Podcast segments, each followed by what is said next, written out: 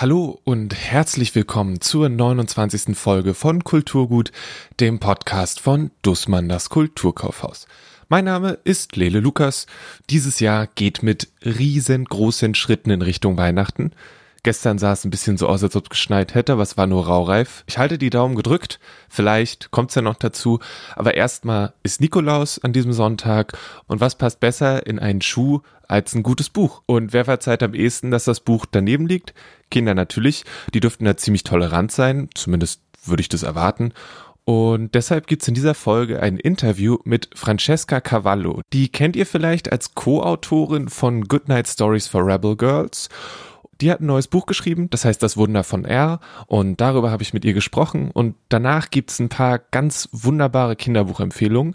Dafür ist die Hälfte der Kinderbuchabteilung im Kulturkaufhaus eingesprungen und hat mir coole Sachen empfohlen. Und weil es ganz schön viel ist, geht's jetzt auch direkt los.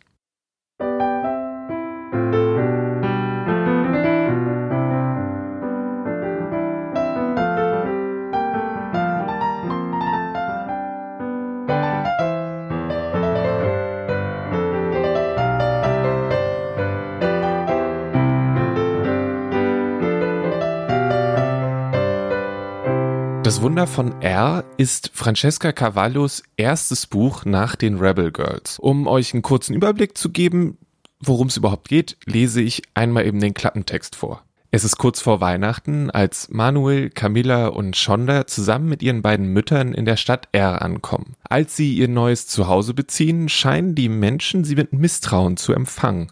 Am Morgen des 24.12. tauchen überraschend zehn Elfen auf und für die Kinder beginnt ein unglaubliches Abenteuer. Schaffen sie es, das Weihnachtsfest zu retten und der Welt zu zeigen, dass wir öfter auf unsere Kinder hören sollten? Die Goodnight Stories for Rebel Girls waren schon eine echt coole Sache. Und als ich die Möglichkeit hatte, Francesca Cavallo zu interviewen, habe ich das auch gemacht. Das Interview ist auf Englisch, aber lasst euch davon nicht abhalten. Would you be so kind and introduce yourself? My name is Francesca Cavallo, and I'm an Italian author, an activist, and a serial entrepreneur. I, I've been living in the US for uh, many years now, and I run a publishing company that is called Undercats. I see the you have. I mean, people listening to this won't see it, but you have two books in the back of you. One is the one that you just. I think that's the first one that Undercats published, right? It's about the, yes, the doctor. That, that is right. And yeah, Dr. Lee and the crown wearing virus. Yes, very timely. How, yes. And the other one. And the other one is. Uh, das Wunder von R. The German. Yes, the the German translation of Elves on the Fifth Floor, my Christmas novel. It's probably not nice to say this, but I think Elves on the Fifth Floor is a better name. I'm sorry. Oh, it's all right. It's all right. I, you know, I relied on uh, Mentor Verlag, yeah. who were very enthusiastic. I think it's a, it's a good, it's a great title, but I, I cannot say I don't. I studied German when I was in high school, but I'm not as proficient as to judge what what is the better yeah. title. So and you know, there is always something with the titles of my books in Germany. There's always something. When Goodnight Stories for Rebel Girls came out, we had long discussions with Answer, the publisher of that book. Uh, and in the end, we threw our hands up in the air and they decided to keep the title in English. So I don't know what, what it is with you Germans and the titles of my books, but there's always some yeah something. Yeah, no, we, we are in general not very good in translating titles. It's like we will we Okay. will take the thing and then make part of it German and then keep part of it in English, but the English word is something completely different. So it's not like we, we take what we have and then work with that. We make our own thing. It's kind of terrible often. So I apologize. It's, it's fine. but I like the Das Wunder von R. I I like it. So yeah. I did too. We the last uh, three nights I spent it uh, reading it to my girlfriend, and we had a grand time. And I was wondering where that book came from. It says in the in the back of the book that it was gray days and somewhere in Italy, I think, where you wrote it. And then in the beginning, there's Yes. something else. But how, how did the how did it all come together? So the book was actually inspired uh, by the house I was living in when I um, when I stopped working at Rebel Girls, I had a few months where I was trying to figure out what I wanted to do next. And of course, it's scary. You know, you come on the heels of such a, a huge success and you find yourself where where that where does that leave me? Uh, what do I do next? If I do something and it's not successful, people are going to think that it was all my my previous partners. uh, you know, she had all the credit for what we had done before, especially when you have done something incredibly successful with someone else. Then you start flying solo. And I was really scared. So I decided to go and live in a city where I had never lived before to sort of move, to shake things a little bit. And I started to live in Trastevere, which is uh, an old part of Rome. And I was living in this very nice apartment that was in a weird building because th- they were renovating the rest of the building. So I was the only person living there. And I was climbing five flights of stairs and going up in this little apartment and having this uh, nice view on the roof. And I chose to live there during the spring because it's usually a fantastic season, you know, filled with light and sun and uh, warm temperature. And instead, on, in 2019, it was very cold and gray. So I was in this little house and I started imagining, I couldn't go out because it was too rainy. And I started imagining a story that was set in that apartment. And to be completely honest, I started writing it in my notebook because I had, and this is actually something that is influencing now the way I write, but I had my, my computer was having problems and I had taken it to technical assistance. So I didn't have a computer with me. So I just started, you know, to spend my time. I just started writing something in my notebook, which I had never, I had never written anything by hand to start with okay. before. I just wanted to entertain myself. And then I started looking at this story and I was like, this is good. And it felt good to see sort of the pages that I was right to turn the pages and to see how many pages I had written. so I sort of I got addicted to this feeling of writing a certain number of pages that I could then turn every day yeah. in this uh, in this little notebook. And before I knew it, I had the first outline of the story. And um, Elves on the Fifth Floor is a lot a story about welcoming the unknown in your life. And that was a theme that I was struggling with when I wrote the book because everything was unknown before me. Up until that point, for the past several years, Timbuktu, my previous company, had been my first thought when I woke up and the last thought before I went to sleep. And all of a sudden, I was out of it.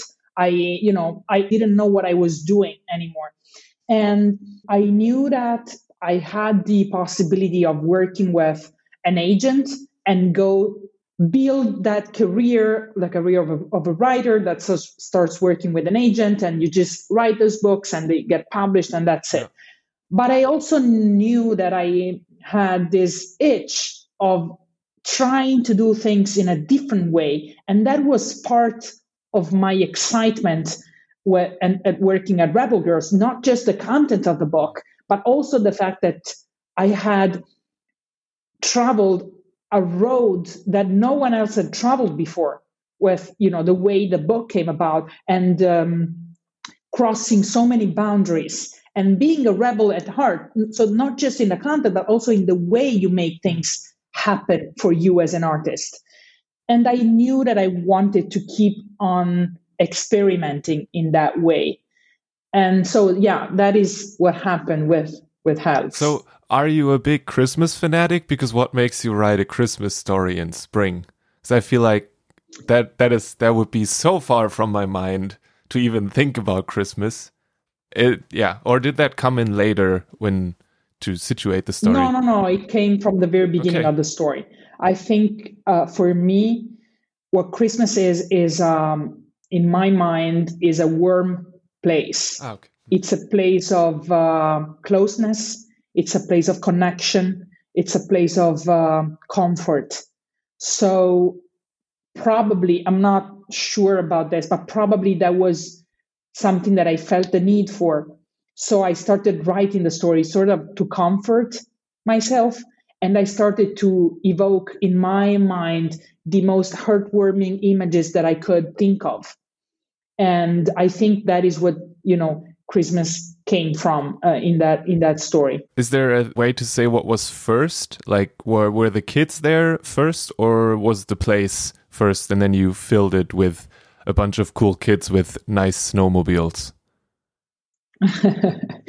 um, I think I started from the the characters. I think I started imagining the characters first. Mm. So the characters and the house came together. So the characters enter this house in one of the first chapters of the book. And uh, actually, I mean, I was living there, so it was so clear in my mind. But um, then in, over the summer, I asked one of my aunts to read the draft of the story that I was about to give to the uh, publisher. And she told me, you have to describe the house more. so sort of the house came much later uh, in the in the process, and I just described the place that I was living in. So I think that for me they came at the same time, but um, probably for the reader the house came later because I, I described it more after receiving feedback from uh, members of my family. mm, I mean, you you've had a lot of practice, I guess, writing books for children or for mm-hmm. that in between kind of thing, like a book that works for a child as much as it does for an adult. What's that like? Mm-hmm. Did you have to like I don't know, stop yourself from going overboard in certain directions, pull yourself back and be like, no, this is for kids? Or does that just work without having to think about it more? It, I think it comes very naturally to me. And thank you for saying I really care about the fact that my books are never just for children. From the very beginning, from you know, when I started write, the first thing that I wrote was for actually a theater uh, play for teenagers. And my main goal for that was you know, I don't know how it is in Germany, but uh, in Italy, they take teenagers to theater in the morning. And what usually happens is that teachers have to run around as if they were police, you know, all the time because they have to keep them quiet because they, you know, they talk to each other, they they don't behave politely. And my first goal when I wrote that play was I want to write a play for teenagers that keeps them glued to what's happening on stage and it you know that where teachers don't have to be able like the police during the show and so i started developing this interest in creating stories that could be engaging for for kids and could be also engaging for the grown-ups accompanying them because what usually happens with children's literature is that they never read it by themselves. It's very common that children's books are read by the family. And I've always thought that that is a fantastic opportunity to train the way they communicate with children, to use storytelling as an opportunity to learn to talk with each other in a very respectful manner from peer to peer. Because usually what happens is when grown-ups talk to children, they do so in a very paternalistic way. They are obsessed with what is the moral of this story. And and of course, I mean, all the stories that I write have a message. But you need to let the message come from inside the story. If you impose it on top of the story and you take the story in a direction when it doesn't want to go, just to give a message, that becomes boring. Children spot that immediately and you lose that, them yeah. because they're like, oh, this is boring. Just yet another person that wants to teach me something. They think the same, you know, when we are stuck at dinner with a person who wants to teach us how life works. I mean, that's children's life. They are stuck constantly with people that want to tell them how life mm. works. So if books should be in my opinion, a relief. So you are exposed to certain things that can happen in life and you try to wave a positive message in the way you tell that story but you cannot be pedantic about it you cannot be you know overimposing with uh, with that because otherwise they become boring and when you talk to parents the number one concern that parents have when it comes to children's books is that they must be engaging because otherwise you lose children and you, you can put all your beautiful message in a story that is boring. They're still not going to uh, go through. There is a certain dark undertone to the whole thing. I mean, the family comes to the town of R because of bad reasons. And mm-hmm. in general, their experience is not that positive. Like the kids have a very positive experience, and in the end, everything goes kind of well. But there's a lot of kind of undertones, or at least I felt so. How did you balance that? I always try in my box to offer children description of reality that is a description of the world that is as close to reality as possible. I try to be respectful. I don't want to shock them. I don't want to, you know, just uh, uh, scare them for nothing. But I do want them to realize that reality sometimes is difficult, that there are difficulties because in children's lives, there actually are difficulties. There are difficult moments that they go through. So if they can find in the books they read, in the stories they consume, that other characters, other people also have to go through difficult moments and that they can come out the other way, that they can work through whatever difficulty life presents you with, and they can find a positive way to stay connected and to get through it together. That is a much more important message than to tell children life is beautiful, life is marvelous. There are never going to be difficulties in your life. Because if you do that, when they encounter difficulties, they will le- be left without any tools to know what to do. The stories they consume have a very important function in the life of a child because they show them how the world works and they show them how they can find their role into the world. That is the function of uh, the woods in traditional fairy tales, right? You, you show kids that there will be darkness, but there, there is always light on the other end of a dark uh, wood. Uh, so that that is a little bit what I, I, I, in my box I always try to sort of follow the anatomy of a fairy tale. Because even though traditional fairy tales are full of misogynistic uh, stereotypes, they are, you know, people with disabilities are completely absent from them. You know, there are a lot of limits, but there are also some very good things because the structure of traditional fairy tales speaks to the anatomy of feeling, to the soul of uh, human beings.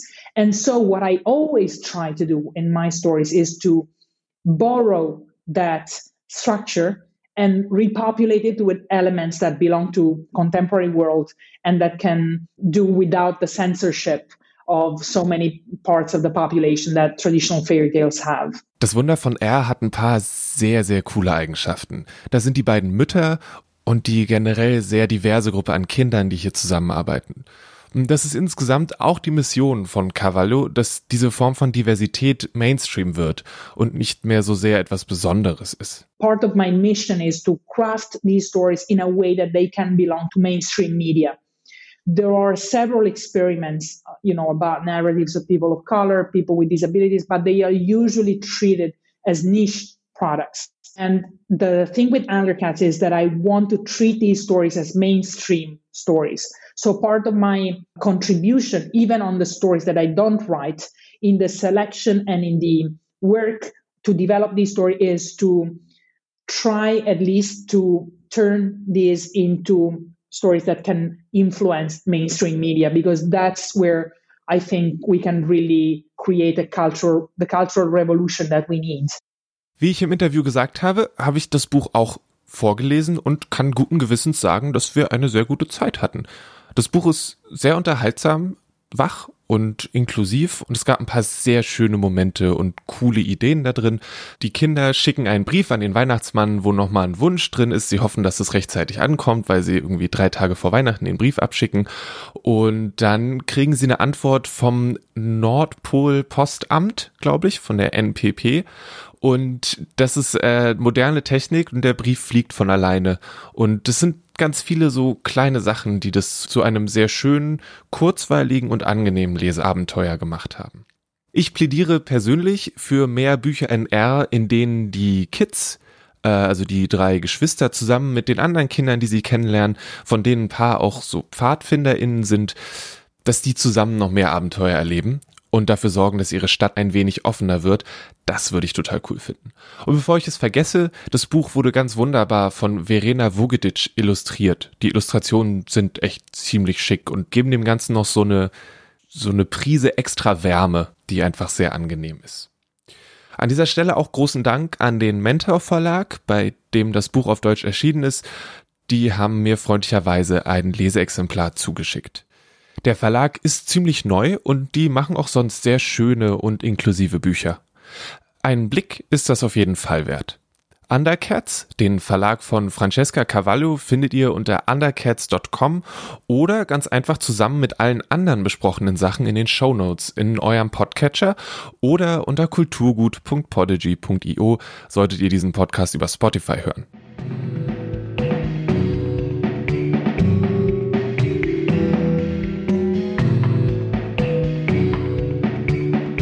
Und jetzt etwas in eigener Sache.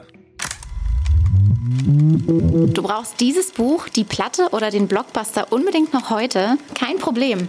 Unser Kulturkurier liefert deine Geschenke noch am selben Tag. Einfach bis 17 Uhr bestellen und ab geht der Kurier. Nur im Berliner Ring und zuzüglich 3,33 Euro pro Bestellung. Mehr Infos unter kulturkaufhaus.de.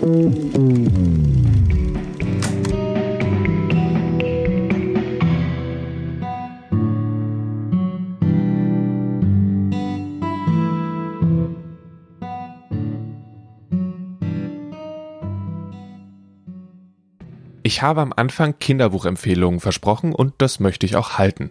Dafür habe ich in der Kinderbuchabteilung nachgefragt und wurde mit Antworten überhäuft. Den Anfang macht Ann-Kathrin mit einem Buch über einen unglaublich schüchternen Detektiv. Das Buch heißt Rory Shy. Also es ist ganz wortwörtlich gemeint. Ähm, Rory Shy ist unglaublich schüchtern. Ähm, aber ich fange anders an zu erklären, ähm, weil die Protagonistin ist nicht er, sondern Mathilde, Mathilda. Und die liebt Detektivgeschichten. Und sie ist über die Weihnachtsfeiertage alleine zu Hause mit ihrer, mit ihrer Haushälterin und trifft zufällig auf Rory Shy, der ein ganz berühmter Detektiv ist. Bei ihr im Dorf ist es nicht, in der Stadt. Und der löst unheimlich viele Fälle und man weiß auch gar nicht, man kennt seine Methoden nicht, weil er redet mit niemandem. Er ist so schüchtern, dass er es hasst, mit Reportern zu sprechen. Er ist so schüchtern, dass er es sehr unangenehm findet, Verdächtige zu befragen. Er wäre mal fast verblutet weil er sich beim Arzt nicht getraut hat zu sagen, dass er angeschossen wurde und er doch vielleicht als erster rankommen könnte. also es ist wirklich extrem. Der Arme muss sehr leiden, ähm, schafft es aber trotzdem, seine Fälle toll zu lösen. Und jetzt hat er Mathilda zu sich an der Seite, weil sie ein Praktikum bei ihm machen darf, weil sie ihm hilft und sie müssen dann zusammen einen Fall lösen. Und sie hat kein Problem mit Schüchternheit, sie ist das Gegenteil von schüchtern und sie hilft ihm dann sehr. Wie kriegt sie dieses Praktikum? Er müsste sich wahrscheinlich überreden lassen, jemanden für ein Praktikum zu nehmen, oder? Auf jeden Fall, es ist ihm nicht sehr angenehm, dass er sie dann da sozusagen an der Backe hat, aber sie rettet ihn aus einer Situation, in die er sich manövriert bei seinen Ermittlungen und dann schuldet er ihr einen Gefallen und sie ähm, nimmt das knallhart in Anspruch. ein Jugendbuch dann wahrscheinlich? Wo würdest du das? Mhm, ja. Ist ein Kinderbuch, würde ich sagen. Man kann das ab 10 lesen ähm, oder auch vorlesen. Also das ist so ein Buch, was, glaube ich, auch richtig Spaß macht, das vorzulesen, schon für jüngere Kinder. Ja. Und es sieht ja auch unheimlich schön aus. Ich wollte schon ewig lesen, weil es so furchtbar, furchtbar hübsch ist, finde ich, das Cover. Und ein ähm, bisschen Weihnachten ist auch dabei. Also das passt jetzt gerade super in die Jahreszeit. Äh, und ich habe deine ursprüngliche Frage vergessen. Was es für Fälle sind. Ja, sind es so, so, hier der Kuchen ist verschwunden oder ist es äh. tatsächliche Mordfälle? Wo ist es einzu. Also Mord war, glaube ich, nicht dabei, aber es geht schon in die Richtung von großen Verschwörungen, von ähm, Banküberfällen. Und der Fall, in dem sie jetzt zusammen ermitteln, da geht es um eine gute Freundin von Rory, die ähm, Milliardärin ist und die beschuldigt wird, einen Versicherungsbetrug begangen zu haben. Und äh, es gilt dann halt, ihre Unschuld zu beweisen. Sind es mehrere Fälle über das ganze Buch oder dieser eine Fall, den es das ganze Buch über zu lösen gilt? Das ist der eine Fall und es werden immer noch, seine früheren Fälle werden immer mal erwähnt, aber es geht um den einen Fall. Und dann steht dann da jetzt eine große Serie vor der Tür und du wirst noch die nächsten zehn Jahre über den schüchternen Detektiv lesen oder ist es damit abgeschlossen? Ich hoffe sehr, dass es eine Serie ist, aber ich weiß es noch nicht tatsächlich. Habe ich noch nicht nachgeforscht, ob da schon ein zweiter Band äh, in der Mache ist, aber es würde sich anbieten. Also ich hoffe sehr, dass es in der Serie wird, weil das fände ich toll. Wie, wie sind die beiden miteinander?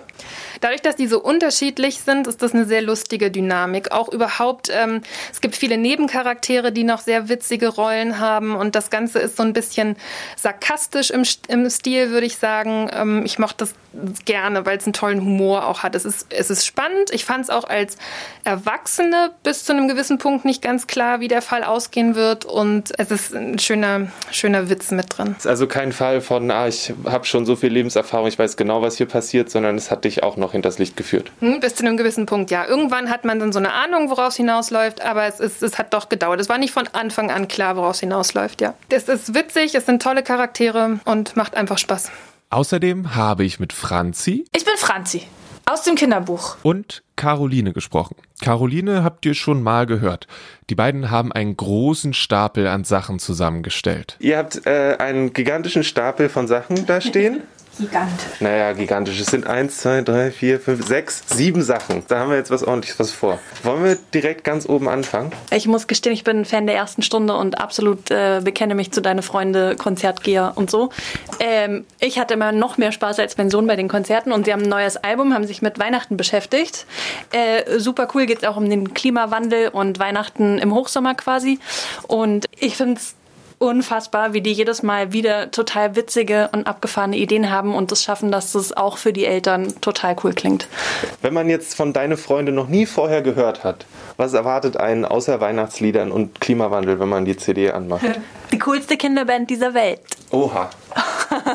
Nennen sie sich selber, ich finde, sie haben recht. Ähm, die machen Hip-Hop, die rappen, die singen, die haben super coole Themen. Es erkennt sich immer das erziehende Elternteil und das Kind wieder. Also Aufstand im Supermarkt und ähm, Aufräumen und so von der Kita abholen. Die haben alles ähm, okay. gemacht und das ist wirklich witzig.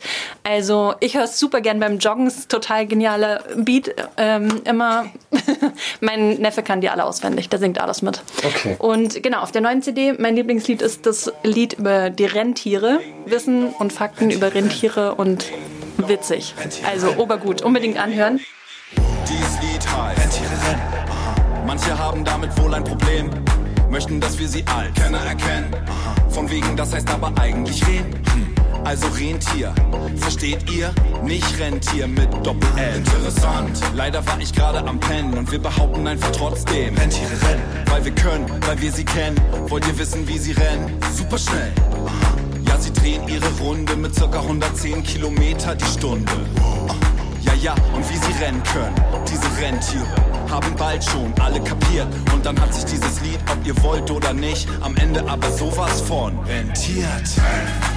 Rentiere rennen. Rentiere rennen.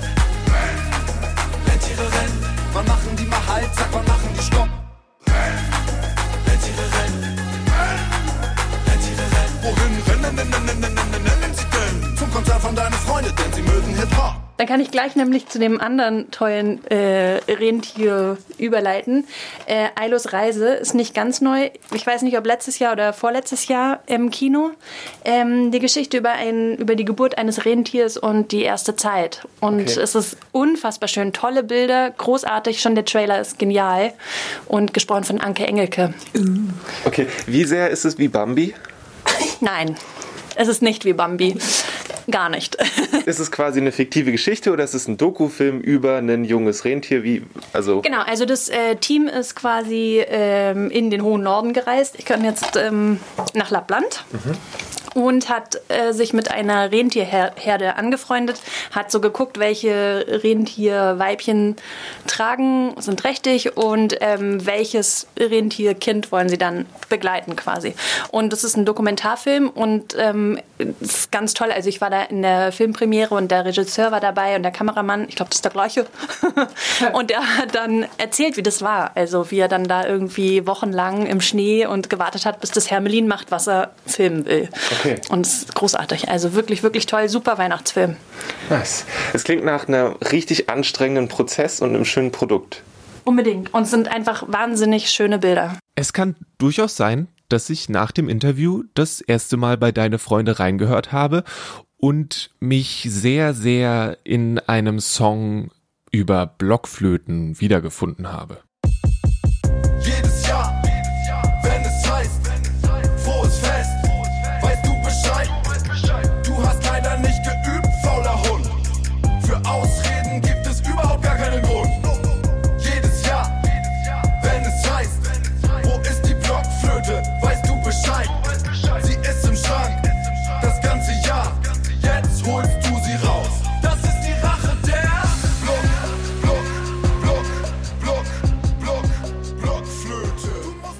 Ich muss zugeben, ich habe mich da sehr gesehen gefühlt in äh, dem Text von diesem Lied.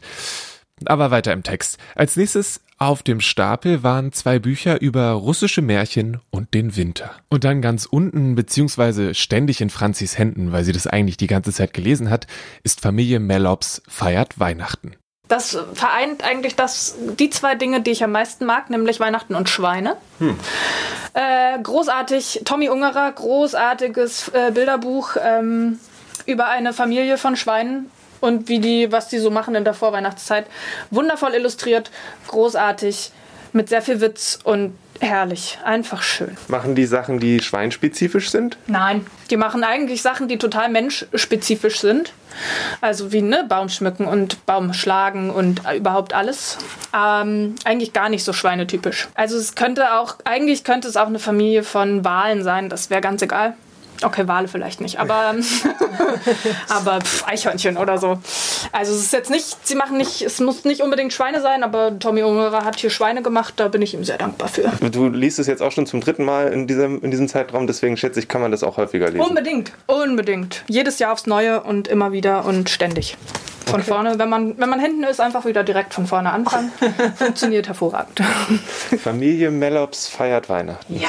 Zwischendurch haben die alle so Uniformen an. Passieren da schlimme Dinge oder nein, ist nein, es nein. einfach. Es passieren keine schlimmen Dinge. Ich glaube, das sieht nur so aus, weil es so in Orange und Grün gehalten ja, ist. Das oh, sind stimmt. Uniformen.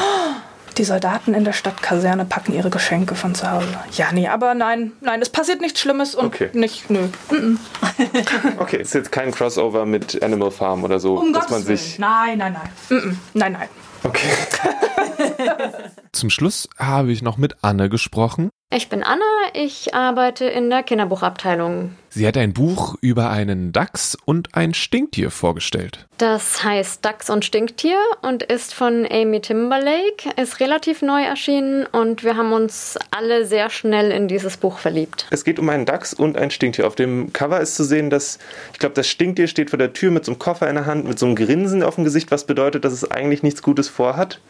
Und der Dachs sieht ein bisschen skeptisch aus. Das stimmt, ja. Der Dachs lebt bisher alleine in seinem Haus und ist ein eher penibler Typ. Ähm, der ist Steineforscher und lebt so nach seiner ganz strengen Struktur. Und Stinktier steht vor der Tür und sagt, ich ziehe jetzt hier ein. Und dann?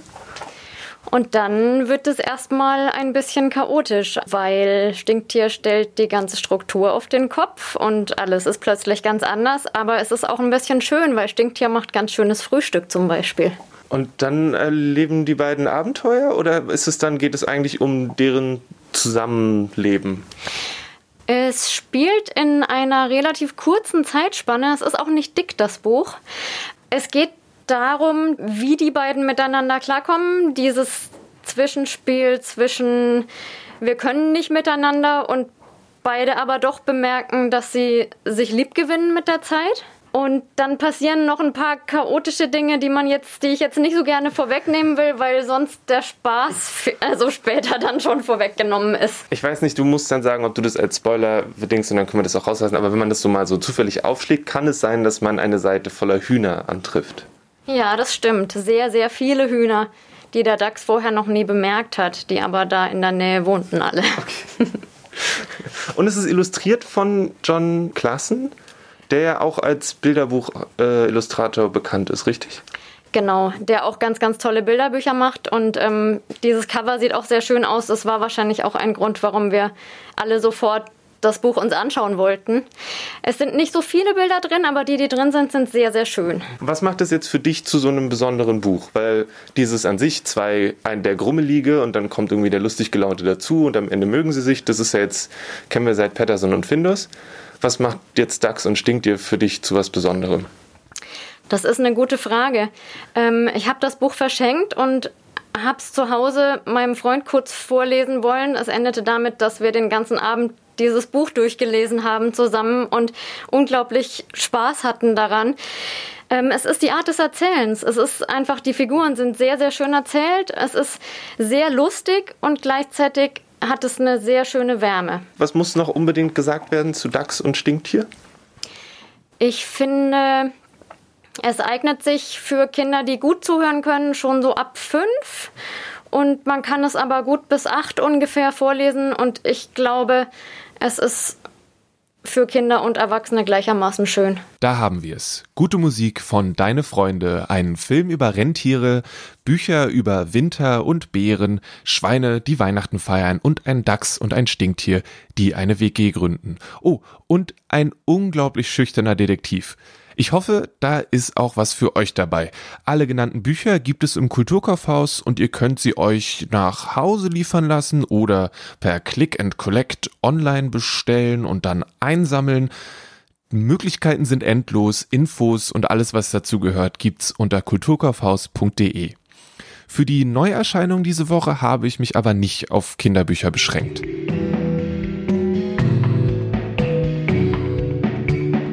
Und jetzt etwas in eigener Sache. Dir fehlt noch die zündende Idee für ein Geschenk? Mit der Dussmann Gutscheinkarte schenkst du garantiert genau das Richtige. Die Gutscheinkarten kannst du vor Ort oder auf kulturkaufhaus.de kaufen und einlösen. Unsere Karten sind übrigens nachhaltig produziert und biologisch abbaubar.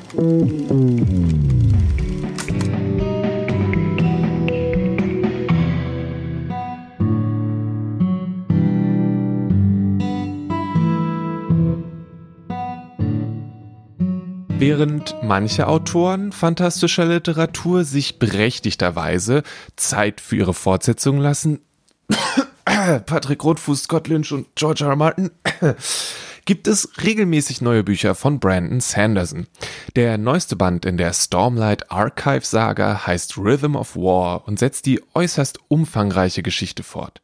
Die Stormlight Archive Serie ist eine vom Umfang mal abgesehen sehr zugängliche Fantasy-Serie mit einem greifbaren Magiesystem und faszinierenden Charakteren. Fans machen mit Rhythm of War weiter und wer neu ist, fängt beim ersten Band an. Der heißt The Way of Kings und damit kommt dir auf jeden Fall sicher durch die düsteren Tage.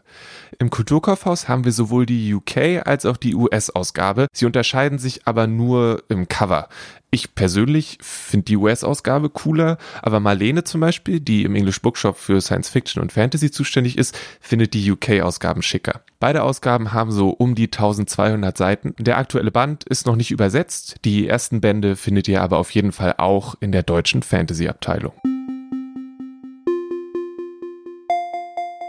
Ghost ist nach dem autobiografischen Everything I Know About Love der erste Roman von Dolly Alderton. Nina ist Anfang 30, wohnt in London und auch wenn alles eigentlich ganz gut läuft, so sind die 30er noch nicht ganz das, was ihr versprochen wurde. Freunde und Freundinnen ziehen in die Vorstadt, ihr Vater erkrankt an Demenz und Max, mit dem sie auf einem unglaublich schönen ersten Date war, ghostet sie einfach. Mit viel Humor, aber auch mit der nötigen Ernsthaftigkeit geht Alderton auf die Lebensrealitäten von Frauen in ihren 30ern ein und schafft damit ein weiteres, sehr erfrischendes Buch. Auf kulturkaufhaus.de könnt ihr Besprechungen von meinen Kolleginnen Lisa und Henriette nachlesen, wenn ihr noch mehr zum Buch wissen wollt. Ghosts von Dolly Alderton ist bei Penguin erschienen und hat 352 Seiten. Die deutsche Ausgabe erscheint im Februar 2021. Für Silver Age hat Daniel Trifonov Musik aus einer Zeit ausgewählt, in der russische Musiker, Dichter und Künstler zu den originellsten der Welt gehörten. Aufgenommen mit Valery Gergiev und dem Marinsky Orchester vereint das Album Werke von Skriabin, Stravinsky und Prokofjew. Silver Age zeigt eine Auswahl aus einer turbulenten Episode voller künstlerischer Kühnheit und Brillanz. Die Stücke sind rhythmisch, voller Dissonanz und dennoch gefüllt mit viel Emotionen. Auch hier gibt es eine ausführliche Besprechung, diesmal von Michael Neumann auf kulturkaufhaus.de. Silver Age von Daniel Trivonov ist bei Deutsche Grammophon erschienen und im Kulturkaufhaus auf CD erhältlich.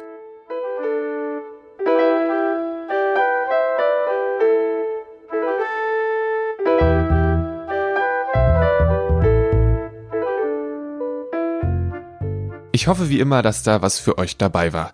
Denkt daran, die Titel findet ihr im Kulturkaufhaus oder im Museumsshop am Potsdamer Platz. Jetzt ein paar kleine Informationen, damit der Einkauf im Kulturkaufhaus so angenehm wie möglich verläuft. Aufgrund der aktuellen Regelung hat sich der Einpackservice etwas verändert. Nach dem Einkauf könnt ihr eure Sachen bei uns abgeben.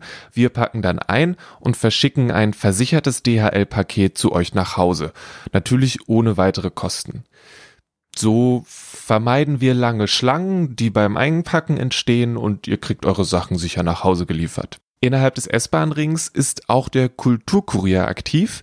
Das heißt, ihr könnt eine Bestellung abgeben und dann wird euch das, wenn ihr die Bestellung vor 17 Uhr abgebt, noch am selben Tag vorbeigefahren. Das ist eine sehr praktische Angelegenheit. Infos dazu findet ihr in den Show Notes. Da habe ich einen Link reingemacht, wo all die verschiedenen Sachen nochmal aufgelistet werden. Unter den Empfehlungen ist das dann zu finden. Auch der Tipp von letzter Woche gilt weiterhin. Wenn es geht, dann empfehlen wir nicht am Samstag einkaufen zu gehen, denn da ist es am vollsten. Wenn ihr noch weitere Tipps und Empfehlungen braucht, dann schaut auf unserem Instagram-Kanal vorbei. Lisa sammelt da fleißig Anfragen, die dann von den KollegInnen aus dem Haus beantwortet werden. Außerdem haben wir wieder unsere Lieblinge gesammelt und sie auf Tischen im Haus zur Schau gestellt. In jeder Etage gibt es mehrere Tische mit den Jahreslieblingen. Die reichen von einer Salzreibe zu einem tollen Comic über Mozart. Und wenn da immer noch nichts für euch dabei ist, dann solltet ihr die nächsten zwei Folgen von Kulturgut auf keinen Fall verpassen. Da stellen die Kollegen und Kolleginnen und ich unsere persönlichen Titel des Jahres vor.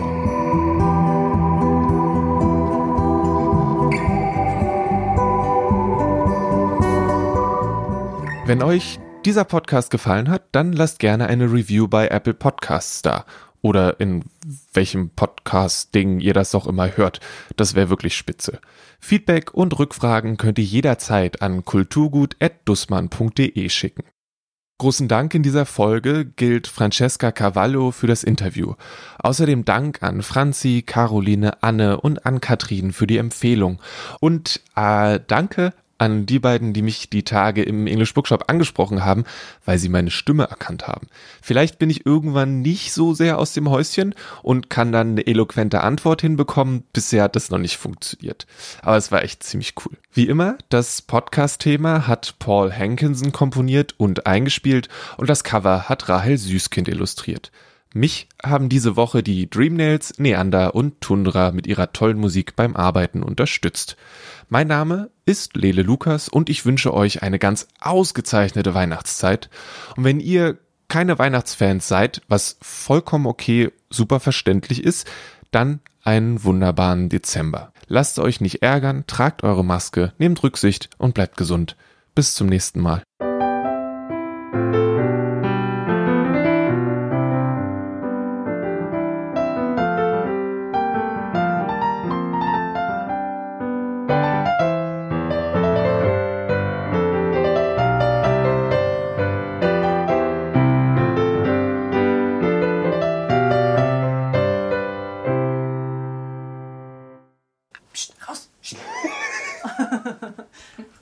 Können auch kurz warten. Nein, nein, alles gut.